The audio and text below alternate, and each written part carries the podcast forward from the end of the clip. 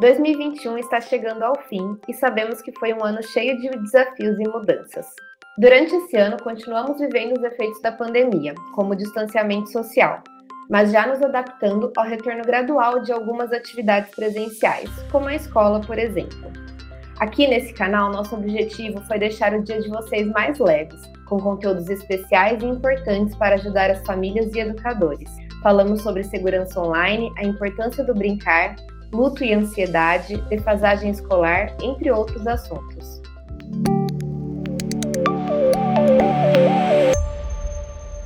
Hoje nossa conversa será uma troca entre pessoas de diferentes áreas aqui da Play Kids. O Michael é designer e pai da Lorena, de 4 anos. E a Marília Feitosa é analista de produto e mãe do Vitre, de 2 anos. Bom, primeiro queria agradecer vocês por estarem aqui presentes com a gente hoje. Oi, Maísa. Oi, Maísa. Oi, todo mundo que também está aqui escutando. A primeira coisa que eu queria perguntar para vocês é um pouco sobre isso.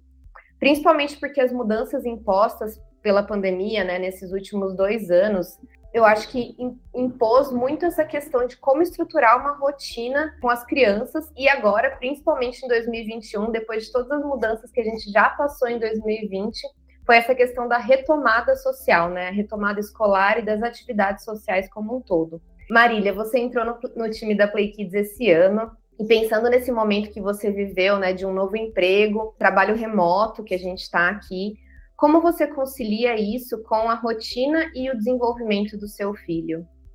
Eu sou de Fortaleza, meu esposo é de Brasília e, e moramos juntos em Manaus há sete anos. Ou seja, independente de pandemia, não contamos com a ajuda dos nossos pais ou das nossas irmãs.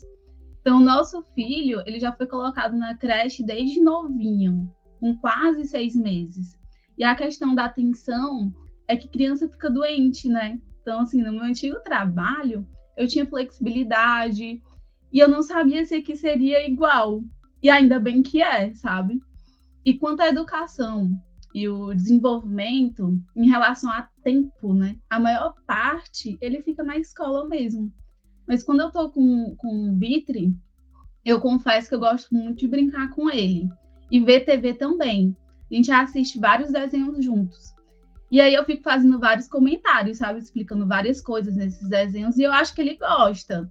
Porque ele fica pedindo a minha participação, sabe?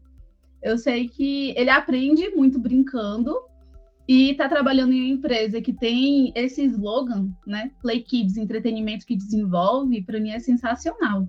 Michael, e para você, né? A Lorena já é um pouco mais velha. Como que foi vivenciar esse momento de distanciamento e incertezas na educação dela? Você chegou a observar algum tipo de impacto é, na saúde emocional, na, na rotina dela, em como ela se comportava diante desses desafios?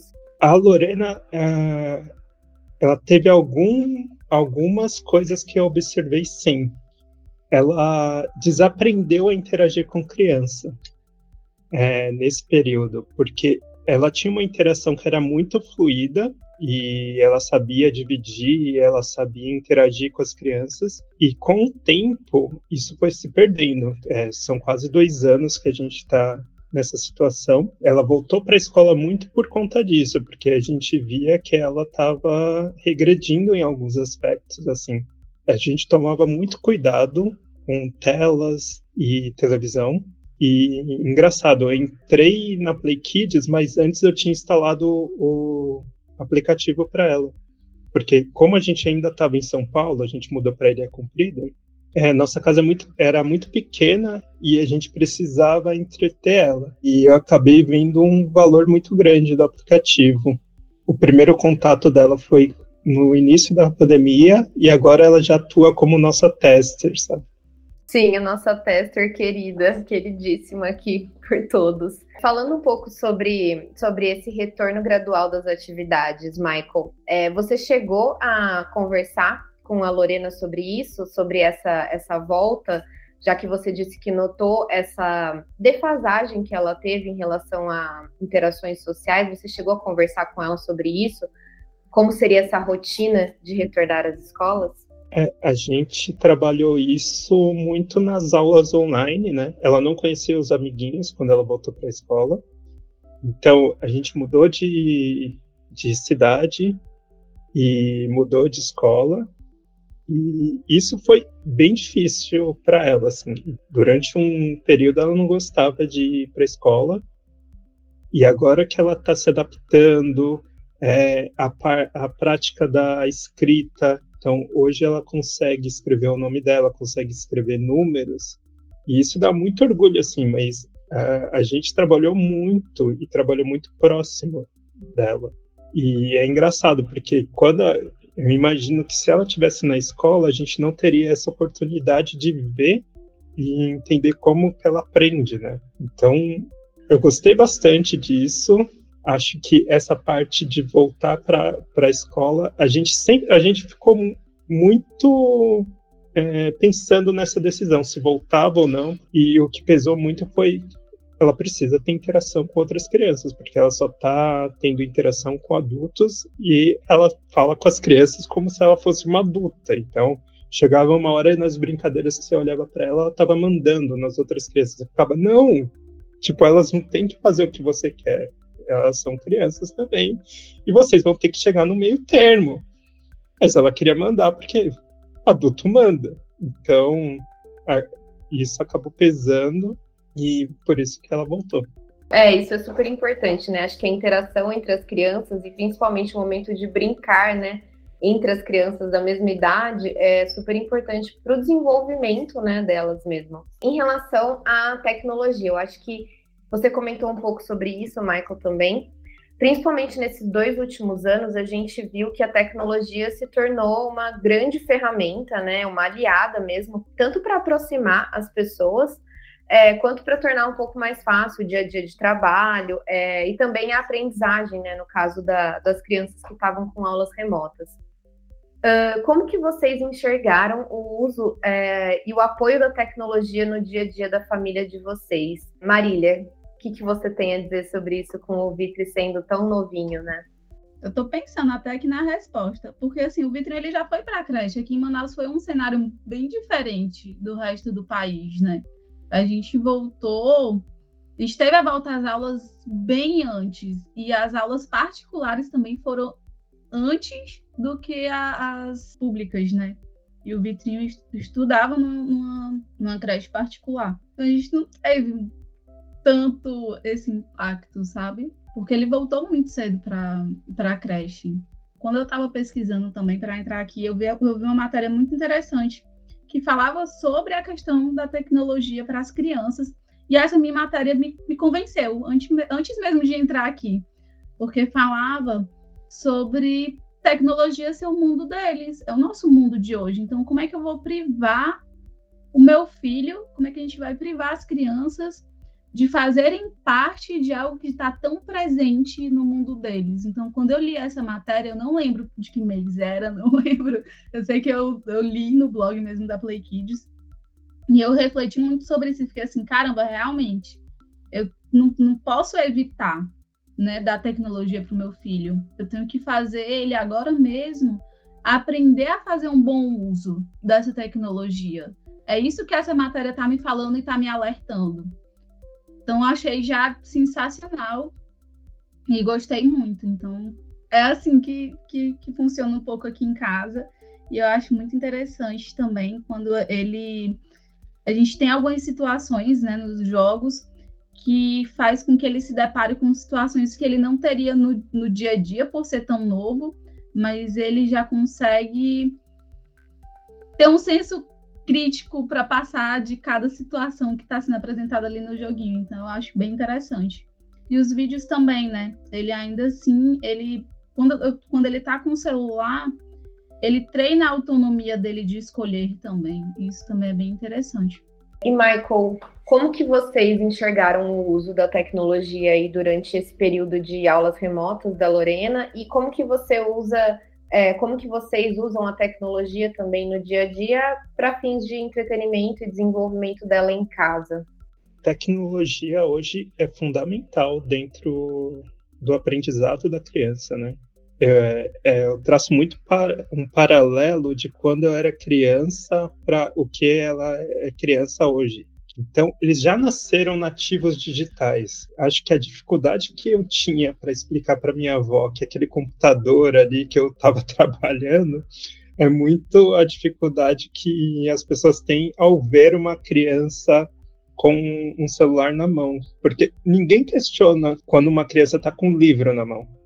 E para mim, as duas coisas elas são iguais, assim quando ela tá com o celular, eu consigo controlar melhor as coisas que ela tá vendo ali. Então, eu uso muito o controle do, do, da família, eu uso aplicativos que ajudam ela a desenvolver a coordenação para escrita.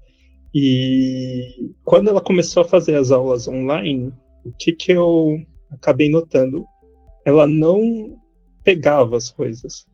Então, era um período muito curto, que geralmente era 40 minutos, e era um período muito é, difícil em casa, assim, porque a criança na frente do computador, olhando para uma aula, a professora tem que ser do outro lado uma heroína, assim, porque para dar conta de oito alunos, e na, na classe dela são poucos alunos, quando você vai para uma escola pública, são, sei lá, 23, quando ela estudava em escola pública. Quando ela tinha essas aulas com maior número de alunos, ela prestava muito menos atenção, porque ela acabava prestando atenção nos outros alunos. Então, tinha que esconder os outros para que ela conseguisse absorver alguma coisa e mesmo assim ficava num, num, numa coisa meio que é mais recreativo do que no desenvolvimento em si. Então, é, para trabalhar a escrita, a gente acabou trabalhando muito em casa com muitos materiais que a gente via no blog, para ela começar a reconhecer as letras, assim. É, pedimos ajuda internamente para muita, muitas pessoas da Play Kids e recebemos materiais incríveis assim para olhar se for comparar ela hoje do quando eu aprendi a escrever, para ela foi muito mais fácil, muito mais fácil. Se fosse só a gente ali na hora escrevendo no tipo, a gente comprou um livro que ela acabava desenhando e depois se apaga com, uma flanela.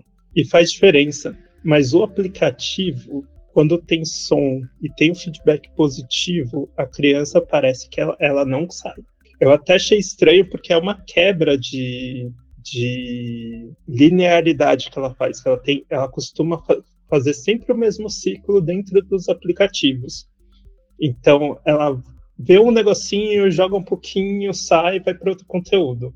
E quando eu apresentei jogo, jogos que, que tinham letras e alfabetização, ela acabou ficando e ela ficava muito tempo assim. Eu fiquei, nossa. E assim, na minha cabeça eu ficava pensando, por que, que ela não sai igual ela sai do outro jogo? Mas o feedback positivo ali, e as letrinhas, e sabe, até o novo da, da Play Kids, que tem o barquinho, ela consegue trocar os veículos. Quando ela chega no final e aprende a letra lá, que ela termina de escrever, ela fica muito feliz. Então ela segue para a próxima letra. E vai, se deixar, ela faz todas, sabe?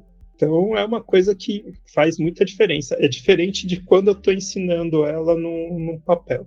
É realmente é olhar para esses jogos, essas atividades, né, como ferramentas mesmo de, de aprendizagem, né? A gente sabe quais são as habilidades que estão sendo desenvolvidas ali, né? Não é só o aprendizado, né, das letras, o letramento, mas também a coordenação motora que ela está desenvolvendo, o raciocínio lógico, a causa e efeito, né? Então, se ela errou, por que, que ela errou?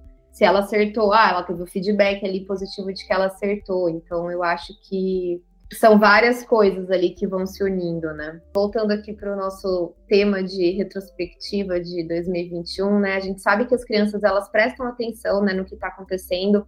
Elas viveram aí dois anos importantes assim na infância delas, né? Com todas as mudanças causadas pela pandemia como um todo. Como que foi para o Vitor e para Lorena passar por esse momento, né? E aí já acrescento a pergunta como que foi também voltar gradualmente é, a reencontrar a família, reencontrar os professores, a voltar a ter esse, esse calor social, né? O Vitri também tem uma questão dele ainda ser muito novo, né? Ele era e ainda é muito novo.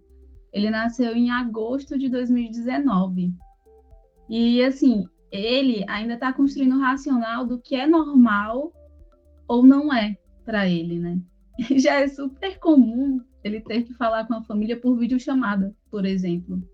E aí agora, né, durante a pandemia, foi diferente. Por quê? Na primeira onda, a gente se isolou com a família do meu esposo. Fomos para Brasília. Na segunda, a gente já se isolou com a minha família. Fomos para Fortaleza. A pandemia em Manaus ela foi avassaladora, né? Então, assim, a gente preferiu calcular esses riscos mesmo, né? Ter um pouco mais de, de ajuda e não vou negar a palavra, né? A gente fugiu mesmo de Manaus, né? É, e aí é muito engraçado porque eu me lembro até quando a gente estava viajando para Fortaleza e o Vitre ele levantava o braço da poltrona e ele apertava um botão imaginário e limpava as mãos com um álcool também imaginário. E ele tinha um ano e meio. E hoje, quando ele quer sair de casa rápido, ele já abre a gaveta, já pega a minha máscara, me entrega, corre para a porta e fica me chamando. É, é muito engraçado isso, porque para ele é o normal, é o comum, sabe? Ele tem pouca lembrança, né, da gente sem, sem máscara, sem usar tanto álcool em gel. E aí, quanto ao retorno à escola, foi um pouco confuso para mim, porque eu percebi que um momento ele ficou indiferente com as outras crianças. E ele não era assim. Ele é uma criança muito amorosa com qualquer um, é dele. Ele quer te fazer rir o tempo todo, é muito engraçado. Ele não é de ficar emburrado, sabe? Ou de ficar indiferente. Mas ele voltou para a escola e ficou assim com as outras crianças. E aí eu descobri que lá na escola tinha uma história de protocolo de distanciamento. Aí eu fiquei assim, putz, caiu minha ficha, né? Até eu falando assim, ah, tinha uma história de um protocolo de distanciamento. E a minha ficha caiu, eu fiquei pensando, caramba, como é que vai ser criar assim, né? Como é que a criança vai ser criada dessa forma? Que alternativa a gente pode ter? E aí eu lembro também que eu comecei ele respondendo que o Vitre é muito novo e que ele está construindo o racional do que é normal para ele. E me veio bem uma epifania mesmo assim na mente, né? Que a gente já nasce treinado para ter essa percepção de sentimento. Por mais que meu filho não saiba se usar máscara, bata, touca, álcool em gel, é rotina ou não, ele entende de sentimento algo que agora com a pandemia tem sido tão resgatado. Entender, saber falar e saber demonstrar. As crianças, elas já, desde cedo, elas já começam a entender e aprender e reconhecer alguns dos sentimentos, né? É, os sentimentos mais básicos, né, que a gente fala. Então, é, isso, isso é muito real, né? Michael, e aí, como é que foi esse processo aí na, na sua casa com a Lorena? Ela passou aí os terceiro né, ano, quarto ano dela, vivendo esse momento. Como que foi aí na sua casa? Na minha casa foi um pouco complicado, porque a minha mãe morava é, dois quarteirões para cima. Então ela tinha um convívio muito forte com a minha mãe, com a minha irmã, com o meu padrasto e com a dona Amada, que é a mãe do meu padrasto. Então, quando a gente se fechou em casa, eu olhei e falei, eu não quero ser responsável por levar nada para lá, porque tem uma idosa de 93 anos e a gente ficou praticamente um, um ano preso dentro de casa, sem sair, sem visitar minha mãe. E a minha mãe ia, descia, ia na minha casa, ficava olhando pela janela, assim, e a Lorena maluca, querendo ir abraçar, beijar e falar: Papai, me deixa pra vovó, não sei o que, babá. E eu olhava assim, falava, não, filha, por enquanto você não pode, quando puder a gente vai. Só que nunca chegava se a gente vai, sabe? Até que um dia a gente estava muito tenso ali em casa, e eu, eu falei, ah, vamos andar na rua, a gente coloca a máscara, vai dar uma volta no quarteirão, pelo menos para sair. E nessa, por acaso, eu passei na frente da casa da minha mãe e a ideia era só dar um oi e descer essa criança viu a minha mãe assim, ela tava uns 300 metros, ela deu um pinote assim, pegou a minha mãe e daí a gente voltou a frequentar a casa da minha mãe. Mas pelo menos a gente pôde voltar um pouco a, a ficar entre as duas casas, sabe? Depois também passar por aniversário sem poder chamar criança, sem, sem ter aquela festa que a gente queria fazer foi muito complicado e, explicar para ela que tipo é, a gente vai fazer uma festa, mas vai ter um amiguinho. Foi muito difícil, assim. Então, voltar aos poucos é, é muito bom poder voltar, poder ver gente, é, poder ir na praia. E assim, a gente vai na praia praticamente toda semana, a gente está ali, porque a gente mora de frente para a praia. É bom poder voltar próximo do que é o, o normal, mas ainda não é normal. Eu espero que volte logo. Bom, acho que logo estaremos todos vacinados e espero que fique tudo, né, um pouco mais fácil. E aí, pensando assim nesse futuro próximo aí que estamos, eu queria saber quais são as perspectivas de vocês para 2022. A minha perspectiva para 2022 é que a gente continue a falar mais sobre os sentimentos. Eu, por exemplo, sou bem travada com isso, mas eu sei que o Vitrinho vai me ajudar, a Play Kids também, porque no app tem um vagão incrível de originais para eu assistir todos os dias com ele. Então, a minha perspectiva para 2022 também é ver o nosso vagão de originais com uma super audiência. Eu acho que antes só do Michael responder, é, fazendo um gancho aí também com a sua resposta agora, a gente fez dois podcasts que falam um pouco sobre isso, né? Um foi sobre luto e o outro foi sobre medo e ansiedade. E em ambos os podcasts, eu acho que uma das mensagens que a gente trouxe muito foi sobre falar né, com a criança, sobre sentimento. Então, é, a criança vê a mãe ali chorando, conversar, né? Olha, filho, tô chorando porque aconteceu isso, é, fiquei chateada, ou então conversar sobre é, a perda de algum ente querido, né? Não, não deixar esse assunto virar um tabu dentro da sua casa.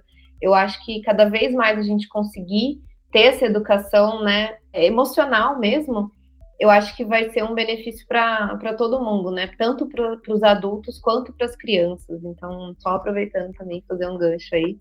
E você, Michael, quais, quais são as suas perspectivas para 2022? Faz dois anos que a gente não viaja, que a gente não faz essa coisa de viagem em família que a gente estava acostumado a fazer uma por ano. E eu queria muito poder voltar a viajar levar ela para conhecer lugares novos, né? E eu espero que com a vacina a gente consiga voltar a se divertir aí pelo mundo. Todos queremos, né? A importância da gente conseguir conhecer outras culturas, né? E, enfim, diversidade, conhecer lugares, Bom, gente, queria agradecer muito a nossa conversa hoje, agradecer a presença de vocês e por terem compartilhado aí um pouco de como foi a rotina, a vida de vocês, da família de vocês nesse, nesses últimos meses, né? Gente, obrigado pelo papo, foi um prazer aí. Feliz Natal, feliz Ano Novo, tudo de bom e tchau. Obrigada, pessoal. Bom final de ano para vocês. Feliz Natal também. Para quem nos ouve, eu espero que vocês tenham gostado desse bate-papo também. Queria convidar vocês a nos seguirem no nosso Instagram, é @playkidsbr, e acompanhar também as novidades no nosso blog. É, o endereço é blog.playkids.com. A gente vai dar uma pausa no nosso podcast agora nos próximos meses, então se você ainda não ouviu os outros episódios, fica aí o convite, a indicação para ouvir e compartilhar com quem pode se interessar pelos temas. Muito obrigada em nome da Play Kids por vocês terem nos ouvido todos esses dias. É, desejo uma ótima passagem de ano para todo mundo. Feliz Natal!